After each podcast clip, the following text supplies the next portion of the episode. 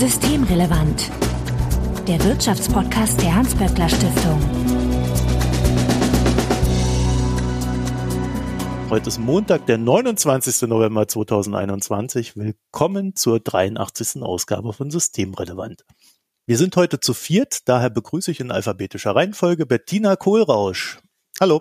Hallo. Du bist die Direktorin des WSI, dem Wirtschafts- und Sozialwissenschaftlichen Institut der Hans-Böckler-Stiftung und auf Twitter findet man dich als Betty Kohlrausch und Johanna Wenkebach. Hallo. Hi, grüß euch alle. Johanna, du bist die Leiterin des HSI, des Hugo Sinsheimer Instituts und ihr beschäftigt euch mit den arbeitsrechtlichen Fragen in der Hans-Böckler-Stiftung und auch dich findet man auf Twitter und zwar als jo-wenkebach. Und Sebastian Dolin, hallo. Hallo. Du bist der Direktor des Instituts für Makroökonomie und Konjunkturforschung, bekannt als EMK bei der Hans-Böckler Stiftung, ebenfalls auf Twitter vertreten als. Dolin, also Sebastian Dolin. Und bevor wir zum Thema der heutigen Sendung kommen, wie immer, vorweg der Hinweis, dass wenn ihr uns erreichen möchtet, um Ideenfragen oder Unmut kundzutun, dann könnt ihr uns beispielsweise auf Twitter erreichen, at böckler-de oder auch per E-Mail an systemrelevant.böckler.de. Also Hinweise, Korrekturen und Anregungen bitte einfach einsenden. Und wenn euch die Sendung gefällt, abonniert uns doch in einem Podcatcher eurer Wahl. Mein Name ist Marco Herak und wir möchten uns heute über den Koalitionsvertrag unterhalten. Das ist die Folge, die wir angekündigt haben, als wir im Vorfeld des Bundestagswahlkampfes mal gesprochen haben. Jetzt ist es endlich soweit. Die ersten Reaktionen scheinen mir recht positiv in der Öffentlichkeit kommen jetzt aber auch schon die ersten Risse, die sichtbar werden. Also es differenziert sich aus und ich, ich denke mal, die übliche Aufregung über Posten und Einzelaussagen ist heute nicht so unser Ding. Bettina, ich will ja nicht gleich mit den deprimierenden Dingen anfangen, aber so den ganz großen Wurf beim Bürgergeld und der Bildung habe ich jetzt irgendwie nicht so gesehen, ne? Ja, jetzt hast du gleich zwei Themen, die recht umfänglich sind. Ähm, ähm, fangen wir mal mit der Bildung an. Bildung ist natürlich Ländersache. Das heißt, viele Dinge können auf Bundesebene gar nicht entschieden werden. Ein Zankapfel, der der FDP zumindest wehgetan haben muss, ist aber die Ausbildungsplatzgarantie. Das ist schon, wenn es umgesetzt wird, ein echter Fortschritt, weil wir jetzt zwei Jahre hintereinander wirklich einen Rückgang an Ausbildungsplatz angeboten haben und auch ein echtes Problem mit der Vermittlung gerade von Jugendlichen mit eher einem niedrigen Schulabschluss in den Ausbildungsmarkt. Und erfahrungsgemäß ist es sehr, sehr schwer, die Leute nachher noch reinzubekommen. Und ähm, insofern ist das schon ein echter Fortschritt, ganz stark dieses ganze System darauf umzubauen, zu sagen, wir wollen jetzt wirklich alle Jugendlichen in Ausbildung bringen und nicht in irgendwelche Maßnahmen des Übergangssystems. Gleichzeitig steht drin, gehe jetzt schon ins Detail, Ausbau der Einstiegsqualifikation, was letztlich was ist wie ein subventioniertes erstes Ausbildungsjahr. Und da habe ich mich gefragt, ist das jetzt ein Zugeständnis irgendwie an die FDP, dass man doch irgendwie eine Alternative lässt, irgendwie zu, zur Ausbildungsplatzgarantie? Oder ist es eher ein vernünftiges Dach, das man definiert, um die Maßnahmen, die es für gering qualifizierte Jugendliche nach wie vor geben muss, die so nicht sofort in der Ausbildung können, zusammenzufassen. Da wird man noch mal gucken. Und das ist, glaube ich, ganz symptomatisch für den gesamten Koalitionsvertrag. Aber so ist es eben auch. Man wird auch mal gucken müssen, wie man die einzelnen Instrumente dann auch ausbuchstabiert und was da am Ende bei rauskommt. Also beim Bürgergeld scheint mir die zentralste Kritik zu sein, dass an der Bemessungshöhe und Bemessungsform irgendwie gerüttelt worden ist oder das nicht definiert ist. Das heißt, es ist jetzt so, zumindest habe ich es gelesen, es wird eben nicht zur Höhe gesagt und wenn wir dann aber bei der Höhe bleiben, bei dem Satz, den wir schon vorher hatten, auch wenn die Zugänge erleichtert werden, dann ist es natürlich immer noch nicht armutsfest für die Leute, die darauf angewiesen sind. Es war recht unkonkret beim Bürgergeld. Ne? Es ja. gab aber durchaus den Hinweis, dass man es vielleicht so machen wird, dass es keine Sanktionen mehr gibt, sondern ein, ein äh, Mitarbeiterbonus oder ich weiß nicht, wie man das seriös bezeichnen soll. Ne? Ja, es gibt so eine Mitwirkungspflicht ja. und da ist natürlich immer die Frage, wie man das dann, genau wie immer, wie man das interpretiert, dass man irgendwie natürlich zu Terminen auch mal hinkommen muss, dass man in gewisser Weise sich natürlich an dem Prozess äh, konstruktiv beteiligen muss, ist ja auch klar ist wirklich die Frage, was das dann am Ende heißt. Aber ich finde da schon auch positiv wirklich äh, zu bemerken, dass die die Zugangsregelung wirklich vereinfacht worden ist. Also man merkt der Ausgestaltung schon an das, was ja auch wirklich als Demütigung erlebt wird, ne, diese ganzen Sanktionen oder die Offenlegung der Vermögensverhältnisse und so weiter, dass man sehr schnell aus der Wohnung raus musste. All diese Dinge werden adressiert und sollen ganz offensichtlich verbessert werden. Mhm, ich habe die Themen so ein bisschen zusammengeschmissen, weil ich irgendwie das Gefühl hatte, dass so eine Grundidee scheinbar ist, Menschen besser qualifizieren zu wollen. Und zwar in jeder Le Lebenslage, ne? Also ja. nicht nur in der Schule, sondern auch als Arbeitslose und Arbeitende. Ja, es steht wahnsinnig viel zur Weiterbildung drin und auch eine ganze Menge Instrumente und das wird man auch mal machen müssen, die jetzt mal sich anzugucken, zu gucken, wie kann man die eigentlich sinnvoll miteinander verbinden.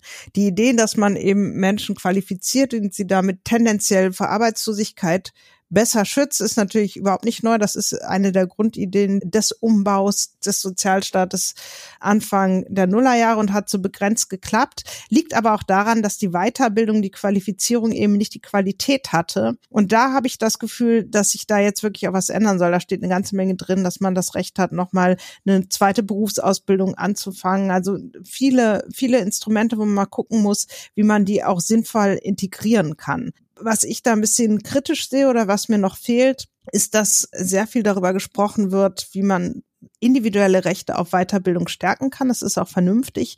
Ich glaube, man muss aber auch über die Struktur des Weiterbildungssystems und letztlich eine Form von Regulierung des Weiterbildungssystems nachdenken, damit überhaupt klar ist, welche Weiterbildung macht Sinn, in welchen Berufen kann man sich mit welchen Elementen oder Modulen wie weiterentwickeln, wie sind die zertifiziert, wie sind die anerkannt auf dem Arbeitsmarkt.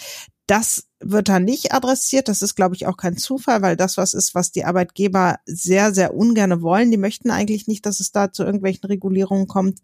Und auch da wird man gucken, dass man da vielleicht nochmal im Verlauf der nächsten vier Jahre auf sozusagen der regulatorischen Ebene von Qualifikation noch mal ein bisschen nacharbeitet. Das war ja so eine gewerkschaftliche Forderung tatsächlich auch unter der Überschrift Transformation, ne? dass eben gesagt wird, wir müssen uns jetzt auf diese Weiterbildungsfragen konzentrieren, weil wir zum einen diesen ökologischen Umbau der Wirtschaft haben, der eben dazu führt, dass wirklich ganz große Bereiche auch in der Industrie wegfallen, also bisherige Arbeitsplätze sich Anforderungen verändern, Arbeitslosigkeit droht und gleichzeitig die Digitalisierung ja auch zu solchen ganz großen Veränderungsprozessen am Arbeitsmarkt führt. Die Szenarien sind ja sehr unterschiedlich, aber es war klar, da muss man auf jeden Fall ran und da muss man ran bei Leuten, die jetzt noch in Beschäftigung sind, am besten bevor sie arbeitslos werden und da sozusagen in die Planung reinzugehen. Und deswegen finde ich das schon sehr interessant, dass da jetzt diese Bildungsteilzeit vorgesehen ist. Da müssen schon neue Instrumente geschaffen werden, um Menschen in Beschäftigung, die aber perspektivisch in diesen Transformationsprozessen ihre Arbeit verlieren können oder vielleicht sogar werden, das ist ja für manche Berufsgruppen wirklich eindeutig absehbar, denen eine Perspektive zu bieten. Und da auch sozusagen das nicht nur dem freien Spiel der Kräfte im Arbeitsverhältnis zu überlassen, sondern zu gucken, dass die Leute in Freistellungsanspruch kommen, dass da auch Lohnausfall refinanziert wird quasi als präventive Maßnahme vor Arbeitslosigkeit. Das finde ich einen sehr wichtigen Ansatz und ich glaube, da haben die Gewerkschaften auch sehr drum gekämpft, dass das kommt tatsächlich. Ja. Was auch drin steht, ist tatsächlich ein ans Kurzarbeitergeld angelehntes ja, Qualifizierungsgeld. Genau. Das ist auch ja. alles genau, auch für den Strukturwandel, um den Strukturwandel zu bewältigen. Da sind eine ganze Menge Maßnahmen drin, die auch wirklich Zugänge vereinfachen. Aber ich glaube, wovon man sich einfach lösen muss, aber das ist ein eigener Podcast, ist die Idee, wir qualifizieren die Leute und dann sind sie irgendwie vor Arbeitslosigkeit geschützt. Wie man Leute so qualifiziert, dass es wirklich passiert und dass sie gut aufgestellt sind für die Transformation, ist eben auch komplex und auch eine Aufgabe des Staates, das zu organisieren, also das Weiterbildungssystem an sich zu strukturieren, zu regulieren und vernünftig aufzustellen. Dazu steht da jetzt nichts drin, aber wie gesagt, das ist ein anderes Thema, aber ich sehe in, in Sachen Weiterbildung auch wirklich viele, viele Instrumente, bei denen man gucken muss, wie man die auch gut aufeinander abstimmt, die aber wirklich dazu führen können, dass Zugänge vereinfacht werden, was doch dringend notwendig ist, weil wir da sehr zurückhängen. Du hast am Anfang gesagt, Bildung ist Ländersache. Es steht aber tatsächlich drin, dass Das ist so ein, so ein Nebensatz. Da, wo notwendig, bietet man Gespräche über eine Grundgesetzänderung an. Also das hm, war ja. schon so ein Signal, dass man da durchaus offen ist, mehr über den Bund zu regeln. Aber wir wissen ja, dass das eher Prozesse sind, die über Jahrzehnte laufen, bis die Länder. Genau, also ich meine, ich, ich bin gespannt und der äh, Idee durchaus gegenüber durchaus aufgeschlossen. Aber es ist auch nicht der erste Versuch in die Richtung. Sebastian, dein Ökonomenherz müsste da ja lachen, ne? Bildung, das hat die größte Rendite, die man sich so vorstellen kann. Genau, aber da ist ja bei den Bildungsinvestitionen jetzt tendenziell eher wenig drin, was auch damit zu tun hat, dass Bildung ja stärker eine, eine, Landessache ist. Du meinst, der Bund schiebt dann nicht einfach nur Geld rüber? Na, zum Teil schon. Also der Schwerpunkt dieses Koalitionsvertrages liegt aus meiner Sicht nicht auf, auf großer Bildungsfinanzierung. Da sind jetzt ein paar Elemente drin, das ist auch gut so, weil wir haben darüber auch schon häufiger gesprochen. Und wie du richtig sagst, Bildung hat, wenn sie richtig gemacht ist, eine sehr, sehr große gesamtwirtschaftliche und auch fiskalische Rendite. Aber mein Eindruck bei diesem Koalitionsvertrag war, dass äh, die Bildungsinvestitionen jetzt nicht der Schwerpunkt sind dieses Koalitionsvertrages. Wo siehst du denn den Schwerpunkt? Wenn wir über Investitionen reden, dann ist da ja ganz viel drin bei Verkehrsinvestitionen, bei Wohnungsinvestitionen, dann bei Klimaschutzinvestitionen. Das ist alles auch richtig und gut, aber es ist eben was anderes. Ne? Da haben wir sehr kreative, sagen wir mal so, Finanzierungsideen da drin. Aber ich finde es gut, dass es so angelegt ist, dass wir da tatsächlich, wenn man es jetzt gut macht und richtig macht und umsetzt, auf Basis dieses Koalitionsvertrages durchaus recht beträchtlichen Teil dessen, was auf Bundesebene für Investitionen notwendig sind, äh, abdecken kann. Also es ist ja schon so, dass wenn wir über Energiewende reden, über äh, sonstige Wenden hin zur Zukunft, äh, wird man ja die auch ohne Bildung gar nicht bewältigen können. Ne?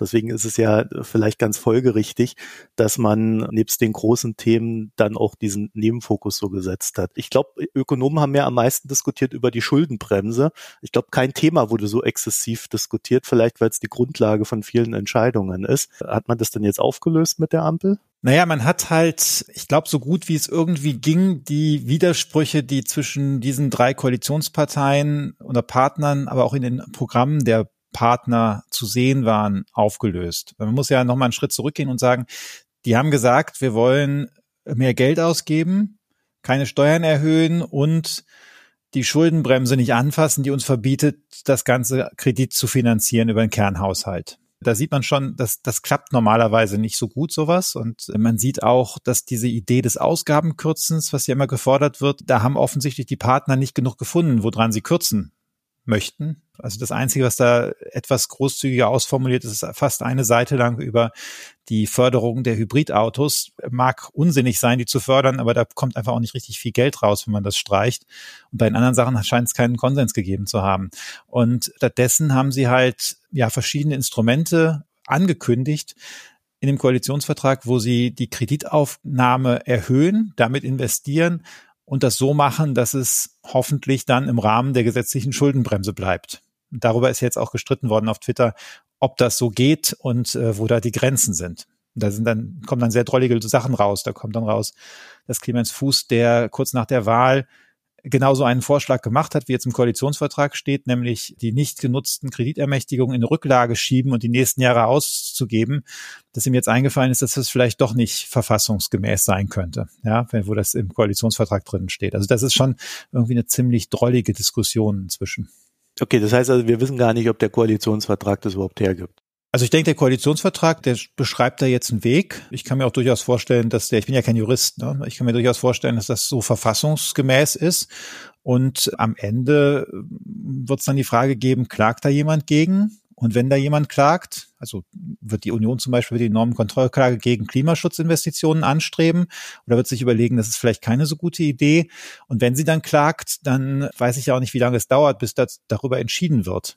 Also das kann ja durchaus bis zum Ende der Legislaturperiode dauern. Ich glaube, Johanna ist eher die Expertin für, wie lange sowas vom Bundesverfassungsgericht dauern kann, bis sowas entschieden wird, als ich. Ich hatte jetzt schon Angst, dass du sagst, sie ist die Expertin für die Beantwortung dieser Frage. Das also, bin ich, ich habe schon, ich hab schon verstanden, nicht. Johanna, dass ihr Juristen auch mehrere Fachgebiete habt, und es Arbeitsrechtler gibt und Öffentlichrechtler und dass nicht jeder alles kann. Genau. Wir mussten zwar alles mal fürs Examen lernen, aber einige Sachen habe ich in ihrer Detailtiefe sehr, sehr weit hinter mir gelassen.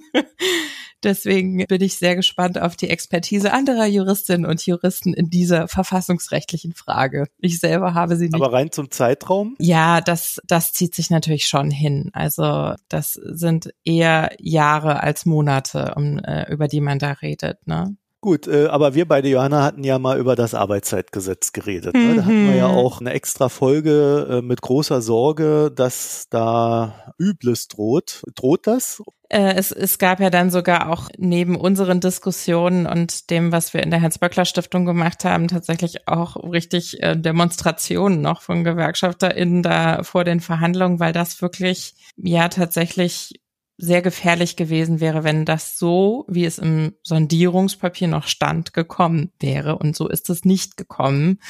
Und das ist auf jeden Fall sehr gut, dass es nicht so gekommen ist. Also jetzt steht noch drin, wir wollen eine begrenzte Möglichkeit zur Abweichung von den derzeit bestehenden Regelungen des Arbeitszeitgesetzes hinsichtlich der Tageshöchstarbeitszeit schaffen wenn Tarifverträge oder Betriebsvereinbarungen, und das ist jetzt das Wichtige, aufgrund von Tarifverträgen das vorsehen. Experimentierräume. Und dieser Einschub aufgrund von Tarifverträgen fehlte im Sondierungspapier. Das hieß, im Grunde genommen hätte schon auf betrieblicher Ebene sozusagen unter Umgehung womöglich von Tarifverträgen da so ein Experimentierfeld aufgemacht werden können. Aber wir hatten hier besprochen, dass Betriebsräte eben nicht in so einer Verhandlungsposition sind, dass sie solche Kämpfe wirklich ausfechten können, anders als das Gewerkschaften tun können.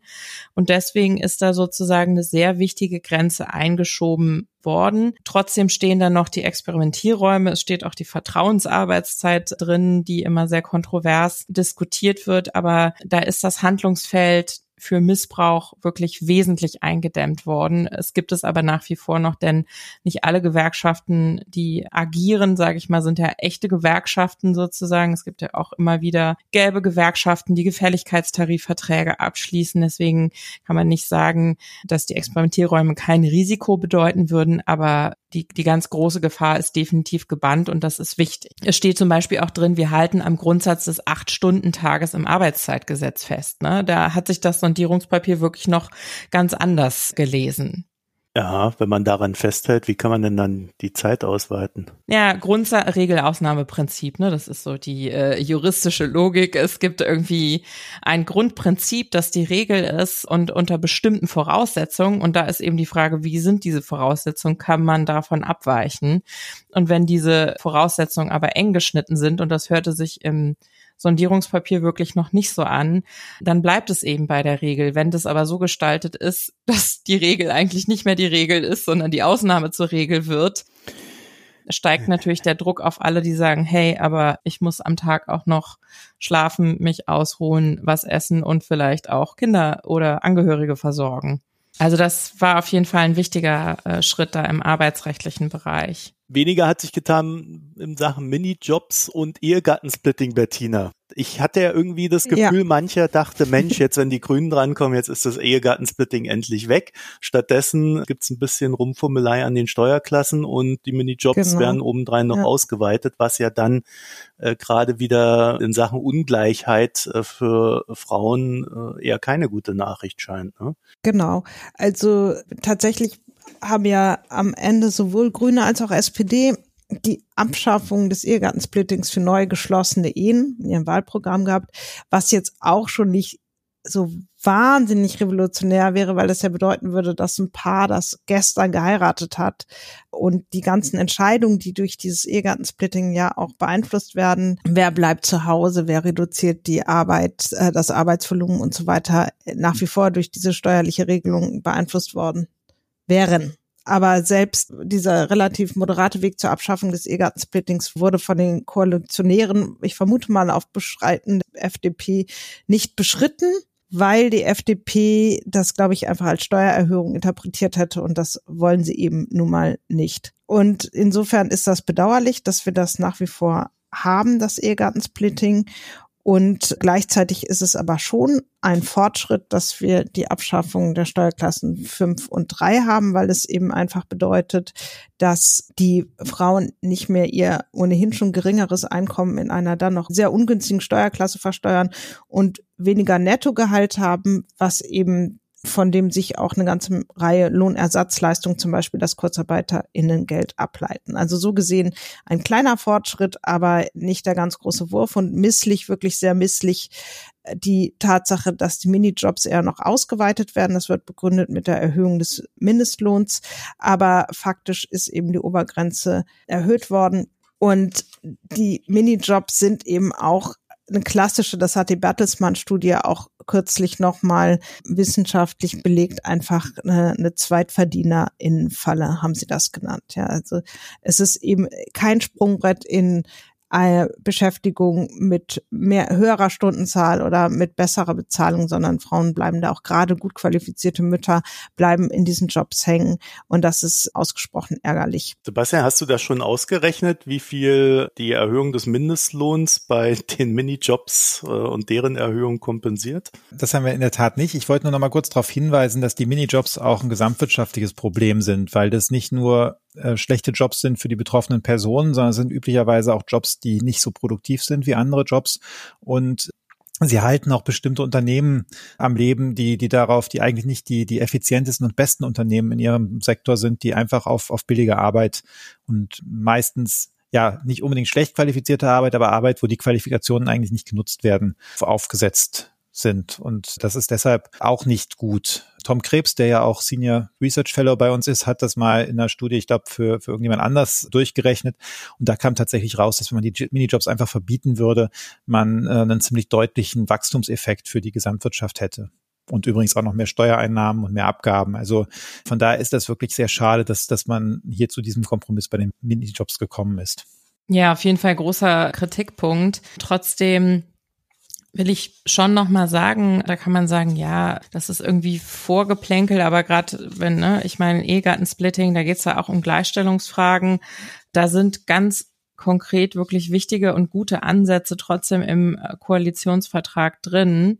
Und ich finde auch, dass wirklich ganz vorne, also dass da davon die Rede ist, dass wir eine Einwanderungsgesellschaft sind, dass Berufsbiografien von Brüchen geprägt sind, dass da kommt, finde ich, auch schon äh, quasi in diesen Vorworten doch was rüber, wo ich denke, ja, das ist einfach auch dann der große Unterschied zu GroKo in dem Sinne, wo eben diese große konservative Kraft auch drin wirkt. Und das ist, finde ich, tatsächlich ein Unterschied. Also da ist, da wird schon von einer diverseren Gesellschaft ausgegangen und der Blick auf äh, auch Ungleichheit, also Diversität als Stärke, Qualität der Gesellschaft, die irgendwie abgebildet werden muss, im Recht einerseits gerichtet und andererseits eben auch dann angesetzt an, wie kann Ungleichheit ähm, angegangen werden. Und das würde ich mal auch positiv hervorheben. Und es gibt ja konkrete, wirklich alte sehr alte feministische Forderungen, die da jetzt endlich drin stehen. Ich wollte auch sagen, dass wenn man diesen Koalitionsvertrag liest, finde ich, da,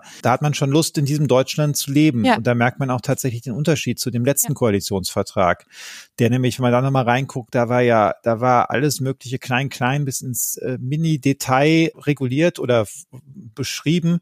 Aber es war ziemlich wenig dabei, was irgendeine Aufbruchstimmung gemacht hätte. Und zumindest ja. hier der Text, finde ich, den, der liest sich auch. so. Mhm. Die Präambel, aber auch was, was da so durchgehend versprochen wird. Und ich meine, bei einigen Sachen wird man einfach sagen, das sind, Selbstverständlichkeiten, wenn es darum geht, dass ja nicht heterosexuelle Menschen nicht mehr benachteiligt werden zum Beispiel. Ne? Das, das denkt man ja, warum, warum musste das denn jetzt so lange dauern, bis man sich auf solche Selbstverständlichkeiten einigen kann? Aber trotzdem ist es natürlich schön.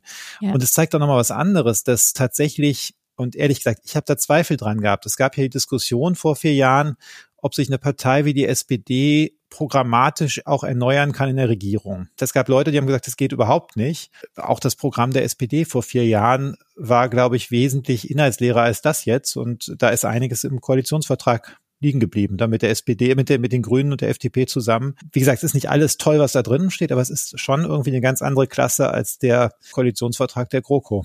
Das ja, finde ich auch. Ja, Bevor Bettina da jetzt reinsteigt, wollte ich noch mal kurz darauf hinweisen, dass äh, Sebastian ja einen kleinen Scherz gemacht hat am Anfang, weil Angela Merkel hat ja den Wahlkampf damals gemacht mit dem Spruch für ein Deutschland, in dem wir gut und gerne leben. Ne?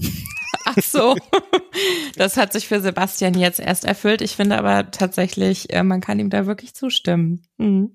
Ich finde auch diese gesellschaftspolitische Dimension sehr wichtig und ich finde, wir können auch gleich nochmal drüber reden. Wollte nur ganz kurz den Gedanken nochmal zu Ende bringen.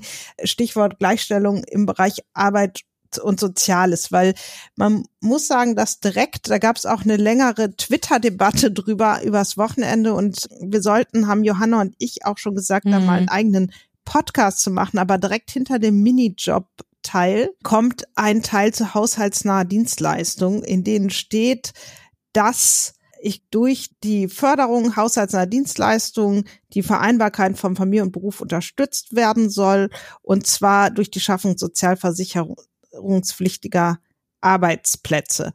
Und das kann man so lesen und ich würde das auch so interpretieren, dass in irgendeiner Form, also Hubertus Heil hat es ja schon ein bisschen konkretisiert übers Wochenende, haushaltsnahe Dienstleistungen subventioniert werden sollen, die sozialversicherungspflichtig erfolgen. Und das bedeutet natürlich im Ergebnis, dass man ein Arbeitsmarktsegment, in dem sehr, sehr viele Minijobs unterwegs sind, ein Stück weit auch in dieser Hinsicht äh, aufräumt und diese Minijob-Basis einfach da auch verringert und da aus Minijobs eben sozialversicherungspflichtige Beschäftigung macht. Und das wäre faktisch dann schon auch eine Eindämmung mhm. und positiv zu beurteilen. Die Frage ist natürlich, wie das am Ende ausgestaltet werden soll, aber das würde das heute sprengen. Und eine zweite Sache, die man schon sehen muss auf der Habenseite, ist ganz sicher der Mindestlohn, ja. von dem mehr Frauen profitieren würden als Männer. Also die Anhöhung des Mindestlohns ist auch aus gleichstellungspolitischer Sicht auf jeden Fall ein Plus. Was, glaube ich, auch noch in diesem Kontext Gleichstellung in der Arbeitswelt eine wichtige, ein wichtiger Ansatz ist, den wir auch vorher gefordert hatten äh, und empfohlen hatten auch schon, ist, weil das steht eben auch da direkt, wir wollen, es steht im Minijob-Kapitel, wir wollen, dass die Teilzeitfalle weniger problematisch wird, ne? weil das ist ja immer auch dieses, ne, mit Frauen ja. sind diejenigen, die Sorgearbeit ausüben, sind deswegen oft entweder in Minijobs oder in kurzer Teilzeit und ähm, da ist eben jetzt das Vorhaben, dass die Brückenteilzeit ausgeweitet werden soll, die eben bedeutet, ich kann auf Teilzeit gehen, aber habe dann eben auch ein Rückkehrrecht auf eine Vollzeitstelle oder einfach den höheren Stundenumfang, von dem ich dann eben nur befristet aus reduziere und dann aber wieder dahin zurückkomme und auch zu dem höheren Einkommen wieder zurückkomme.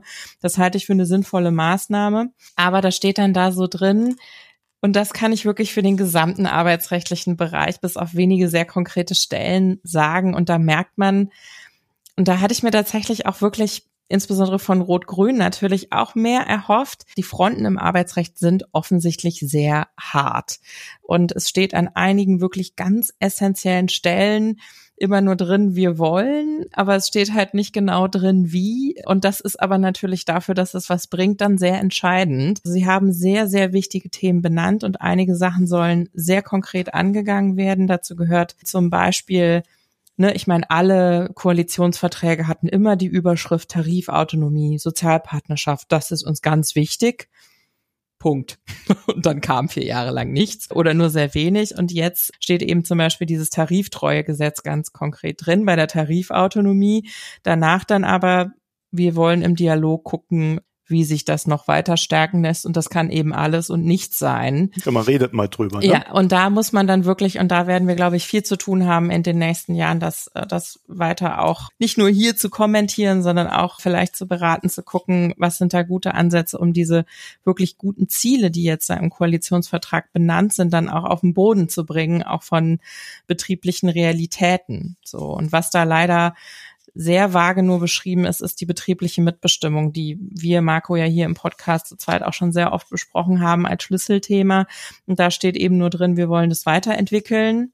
Es ist nicht so ganz klar was, aber ein Anlass zum Feiern äh, wirklich ist dieser Satz im Kapitel Mitbestimmung, die Behinderung der demokratischen Mitbestimmung stufen wir künftig als Offizialdelikt ein. Was ist das denn? Und damit wird wirklich eine strafrechtliche Handbremse gelöst. Also es ist ja so, dass es strafbar ist, Union Busting zu betreiben, Betriebsratswahlen zu verhindern. Es haben sich aber Staatsanwaltschaften bisher nicht so richtig dolle um diese äh, Straftat gekümmert. Und das als Offizialdelikt einzustufen, ist eine ganz alte Forderung der Gewerkschaften. Das bedeutet, wenn die Staatsanwaltschaften Wind kriegen von Union-Busting-Fällen, von Behinderung von Betriebsratswahlen, müssen sie von sich heraus, also ohne einen Strafantrag tätig werden. Und das kann man schon als gelöste Handbremse entscheiden. Und wenn man das, finde ich, also das war so eine Sache, die ich getwittert hatte, also Kiffen soll die Staatsanwaltschaften weniger beschäftigen, Beratung zu Schwangerschaftsbrüchen auch.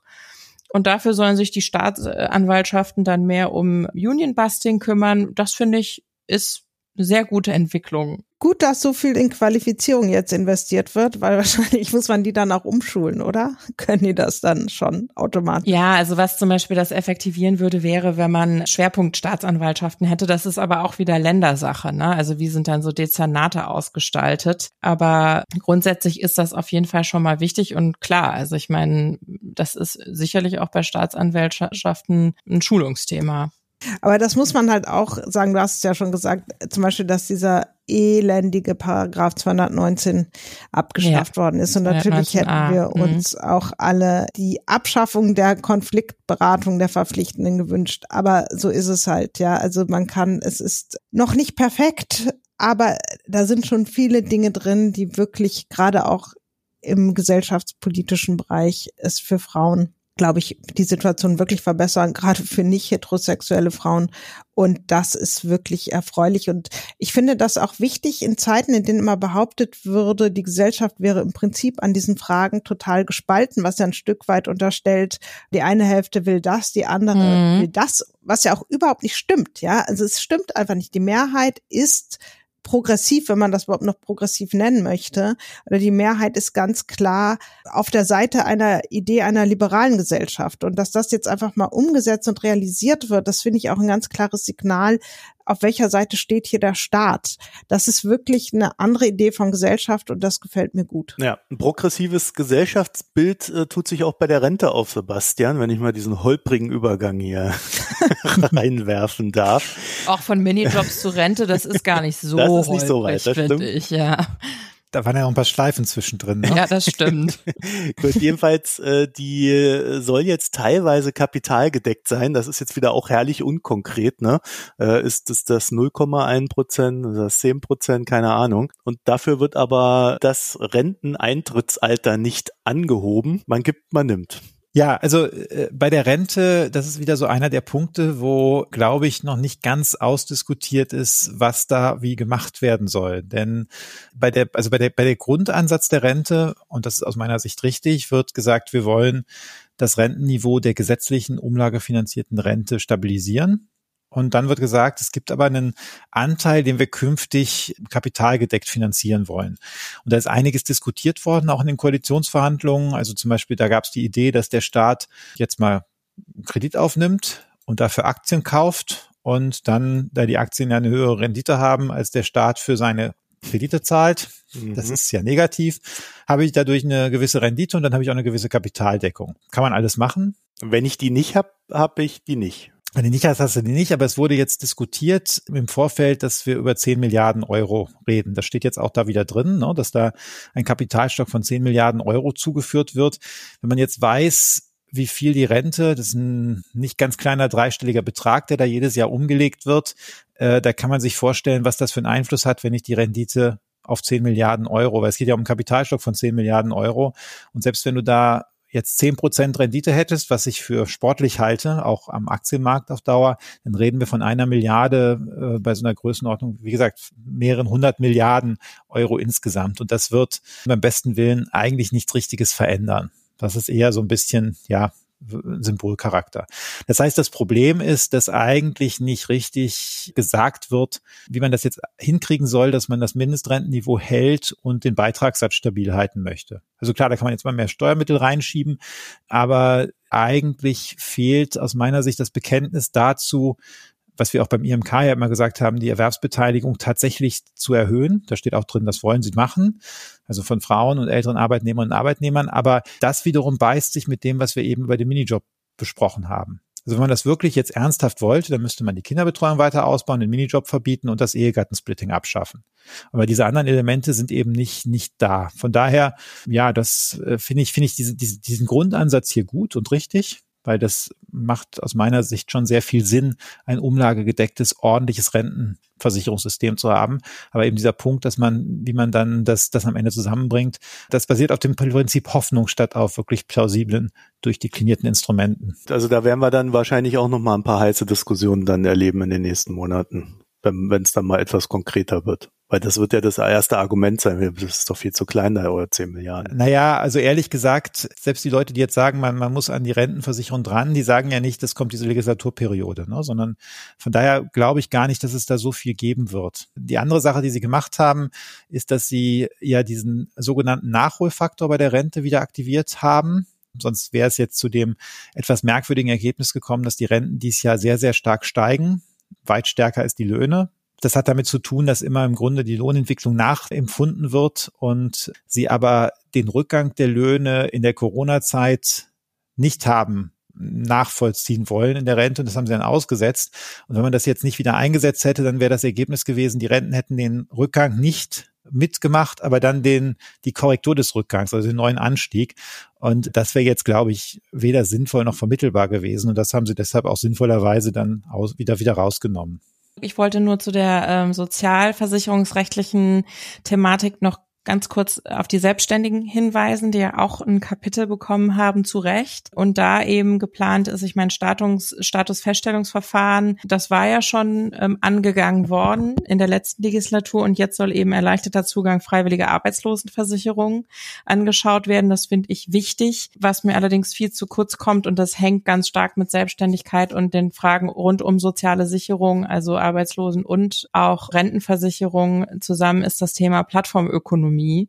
Es hängt übrigens auch mit diesem äh, Thema haushaltsnahe Dienstleistungen zusammen, das Bettina eben angesprochen hat. Und da war das BMAS, fand ich eigentlich schon viel weiter mit seinen konkreten Vorschlägen zur Regulierung von Plattformarbeit. Und da bleibt es aus irgendwelchen Gründen leider deutlich hinter dem zurück. Wahrscheinlich, weil sie auch nach Europa gucken und vielleicht hoffen, dass da Regulierung für Plattformbeschäftigte kommt. Das werden wir also weiter beobachten. Johanna, mir ist noch eine Sache aufgefallen. Ne? Die Ampel hat sich ja auch äh, zur Inklusion und Barrierenabbau äh, ja zu Wort gemeldet. Das ist ja etwas, wo sich die CDU immer unglaublich schwer getan hat. Ne? Also da hat man ja teilweise Diskussionen erlebt.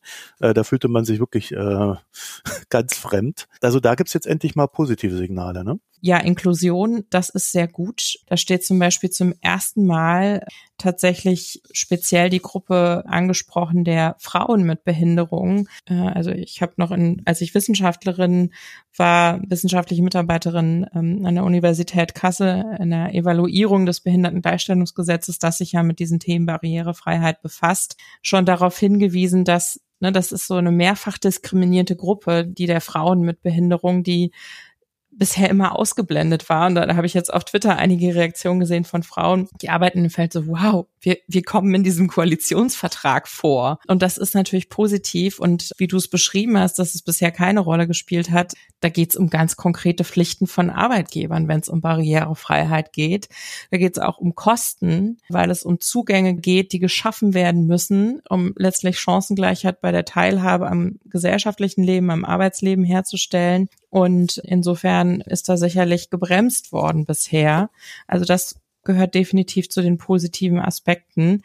Und Antidiskriminierungsrecht auch, nicht jetzt nur im Bereich der Gleichstellung behinderter Menschen, die ja im Behindertengleichstellungsgesetz geregelt ist, diese Barrierefreiheit, sondern sie wollen auch das allgemeine Gleichbehandlungsgesetz reformieren, was wir seit also in unter feministischen Juristinnen seit vielen, vielen Jahren fordern. Und es gibt sehr konkrete Vorschläge. Ähm, das soll jetzt angegangen werden und es soll zum Beispiel die Möglichkeit geschaffen werden, dass eben nicht Einzelne gegen Diskriminierung gerichtlich vorgehen, sondern dass Verbände das tun. Das ist eine lang erhobene Forderung auch äh, von den DGB Frauen beispielsweise, weil es einfach die Durchsetzung von Antidiskriminierungsrecht unheimlich effektiviert. Ähm, also das ist ein konkretes Vorhaben, äh, das ich sehr begrüße. Ich wäre soweit mit meinen Sachen durch. Habt ihr jetzt noch was, was euch auf der Leber brennt? Also wir haben einiges auf Wiedervorlage. Ich meine, das Ding hat 177 Seiten. Es lässt sich nicht wirklich in einer Dreiviertelstunde irgendwie durchquatschen mit dem, was das bedeutet und das irgendwie in Kontext zu setzen. Aber eine Sache würde ich gerne noch sagen, weil wir die hier auch besprochen haben, Marco, oder zwei sogar. Die eine ist das digitale Zugangsrecht. Da hatten wir eine eigene Podcast-Folge zu. Da haben wir auch gerade ein Gutachten veröffentlicht am HSI. Also die Möglichkeit für Betriebsräte und Gewerkschaften über digitale Kanäle mit Beschäftigten in Kontakt zu kommen. So wie wir es empfohlen haben, ähm, wie es auch gewerkschaftlich ähm, gefordert wurde, das steht jetzt drin. Ist mir wichtig, das nochmal als, als positiven Punkt festzuhalten, hier bei unserer ersten Runde dazu. Und dann andererseits ein Thema, das uns ja auch in unserer Forschung in der gesamten Hans-Böckler Stiftung sehr befasst, ist dieses Thema künstliche Intelligenz. Und da steht eben sehr wenig konkret drin, dass man jetzt das auf europäischer Ebene begleiten will. Da steht ja eine Regulierung an durch diesen AI-Act, der aber Arbeitnehmerinnenrechte und auch Mitbestimmung Sozialpartnerschaft bisher ziemlich ausblendet, sodass der durchaus sehr ambivalent zu bewerten ist. Das gehört leider zu den Bereichen, die uns sehr interessieren, die aber sehr wenig konkret hinterlegt sind, so dass wir da gucken müssen, was dann tatsächlich draus gemacht wird in der nächsten Legislatur. Ja, und ich habe noch eine abschließende Bemerkung. Eine Sache ist dann ja schon nicht gelungen. Ne? Der Koalitionsvertrag sollte kürzer sein als der der letzten Koalition. Ah. Das ist nicht gelungen, weil die letzten waren 175 Seiten, jetzt 179 Seiten. Ähm, also, also da hätte ich ja dann noch ne? ein paar Freizahlen gestrichen, um das äh, einzuhalten. Das kann man auch mit Formatierung lösen. Klar. Echt. Sechs, sechs Zeichen, ne? Äh, sechs, sechs, sechs Punkte Schrift. Ne? Zum Glück haben wir hier einen Ökonomen genau. unter uns, der auf sowas achtet. Ne? Ja, weißt du, wir, wir, wir lieben ja Zahlen und Statistiken. Ne? Ja. Respekt dafür, lieber Sebastian. Ja, dann würde ich sagen, dann sind wir am Ende dieser Folge. Ich bedanke mich recht herzlich dafür, dass ihr euch die Zeit genommen habt, alle drei hier, es war gar nicht so leicht, hier zusammenzufinden, um mal über das Ding drüber zu gehen. Dankeschön. Ja, danke euch. Macht's gut. Tschüss. Schönen Abend. Ja, bis zum nächsten Mal. Tschüss. Und wenn ihr noch ein paar Gedanken zu dem Koalitionsvertrag habt und was der so für euch bedeutet, dann schickt uns eine E-Mail an systemrelevant.böckler.de oder tickert uns auf Twitter an böckler.de. Euch eine schöne Zeit, einen schönen Abend. Bis bald. Tschüss. Tschüss. Ciao. Tschüss. Das war Systemrelevant, der Wirtschaftspodcast der Hans-Böckler Stiftung.